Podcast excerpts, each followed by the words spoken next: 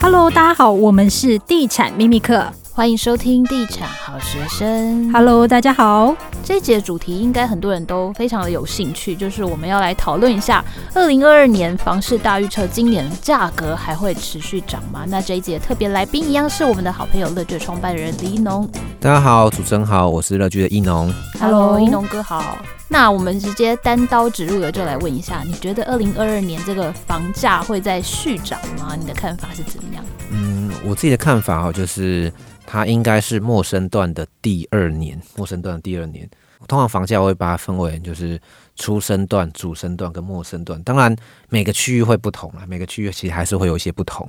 那为什么会定义为陌生段？陌生段通常是政府打房开始的那一年，我们会我会把它定义为陌生段。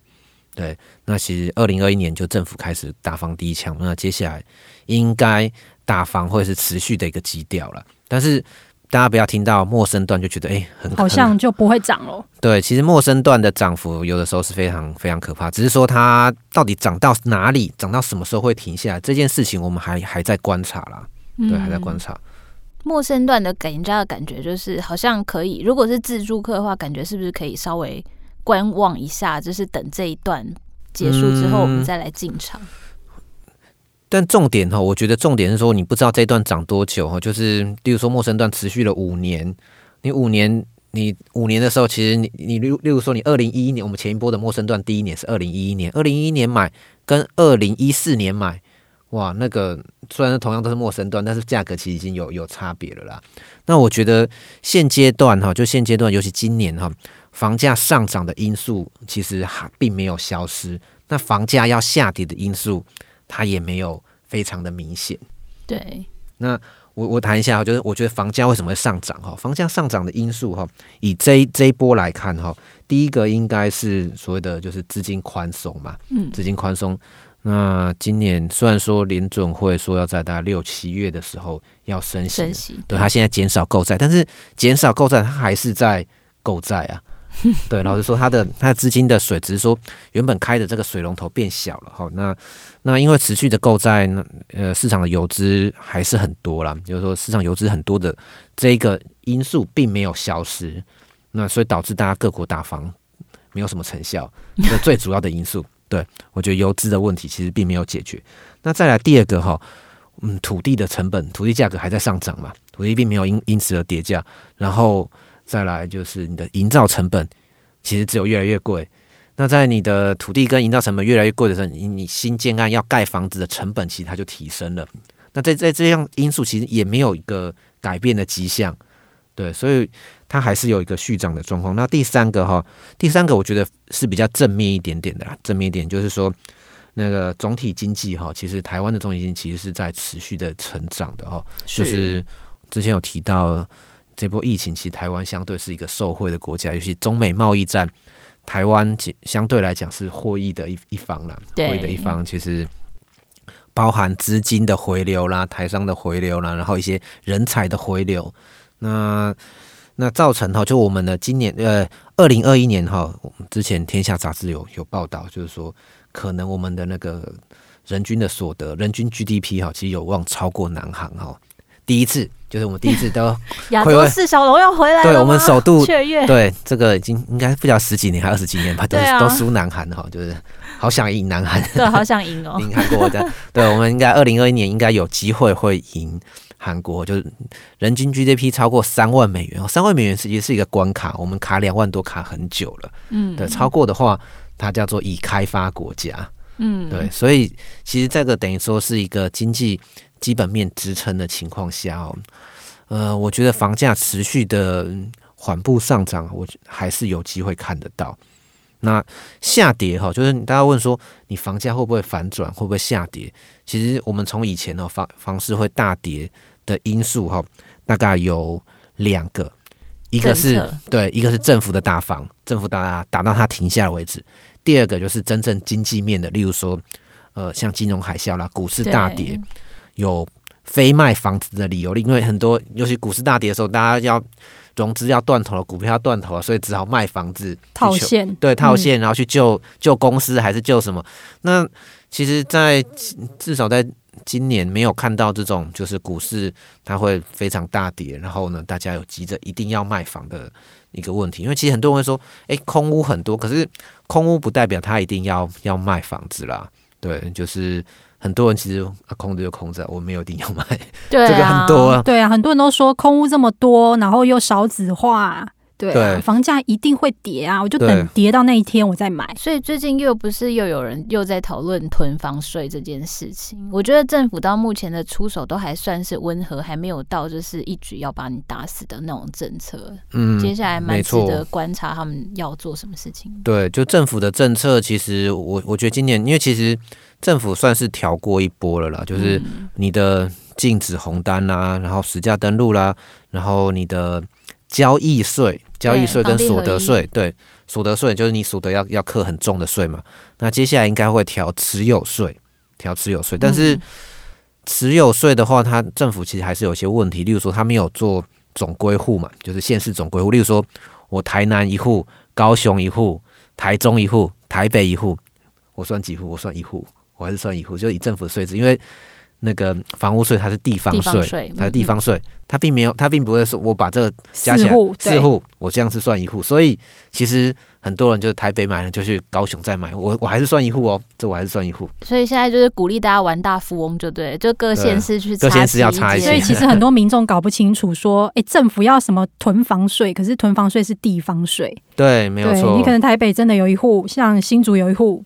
对，台南有一户，那还是算一户。没错，没错。其实那个那个管不到你的。那例如说你贷款，比如说现贷、现贷第二户、第三户，你只要他所谓还完之后，对，还完之后，其实你那也不算是。例如说，我有两间房子，我有一间还完了，那我还是算一户。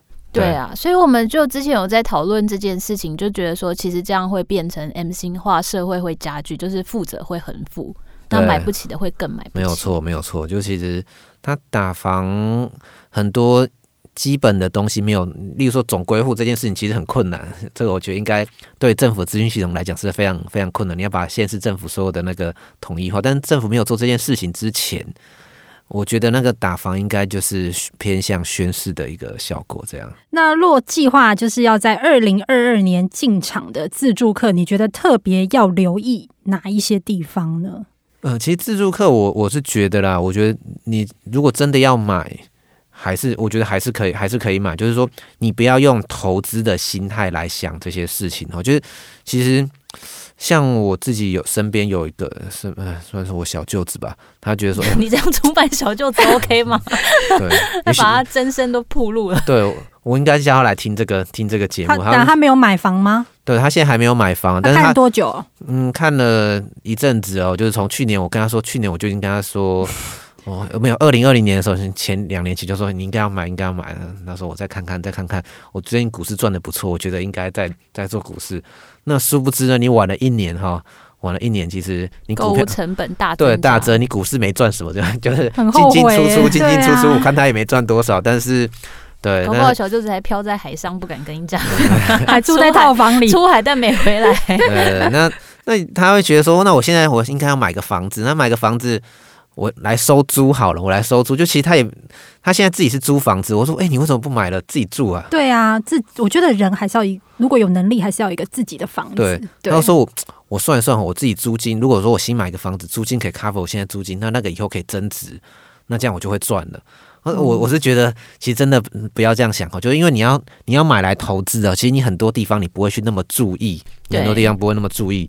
那你你是用投资的角度，你就会认真去检视它的格局啦，然后它的地点呢有没有什么风水瑕疵，看得很仔细。不然你投资有时候就是说，哎，我算一算，好像那个我我可以负担这个这个价格，好像可以负担，我就买了。就是听代销讲讲，就觉得哇，好心动，付款这么轻松，月付叉叉叉。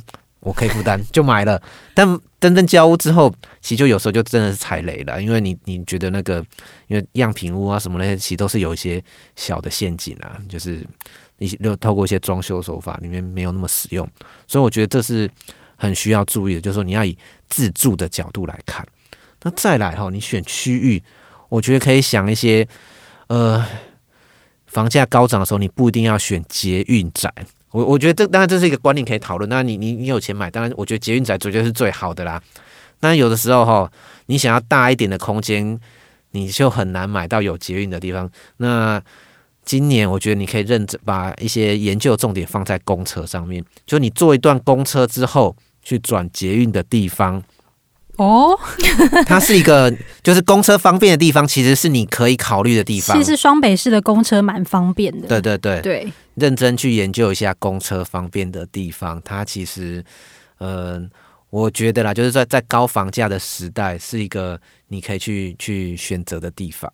嗯，我们是还有在想一件事情，可以提醒大家，就是关于营造这件事情。因为其实现在有一些可能预售卖很快的的房子，它可能营建来不及发包，那现在营建成本又这么高，我们也会在想说，有一些案案子可能在营建上要特别小心，会不会有那个偷工减料的事情发生？所以这几年的房子要特别留意这件事情。对，因为预售屋，尤其预售屋后，就是你想说缺，其实缺工缺料。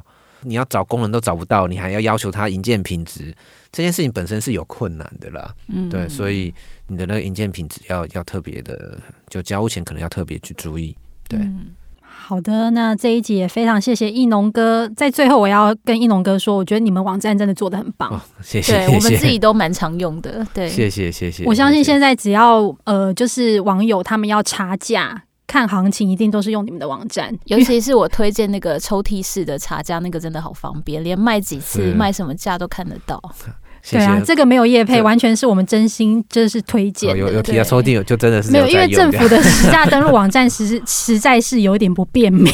对啊，还要自己在那边看有没有车位，什么有够麻烦的。而且我最痛恨它就是数字全形跟半形不统一。哦，对啊，就是你用政府，对我以前，因为我以前做那个私调的时候，就就觉得它真的很痛苦，对，很痛苦。对，嗯，对，谢谢。希望你们可以坚持这条路，继续走下去。对，加油。对，好，那我们就下一期再见喽，谢谢，拜拜，拜拜。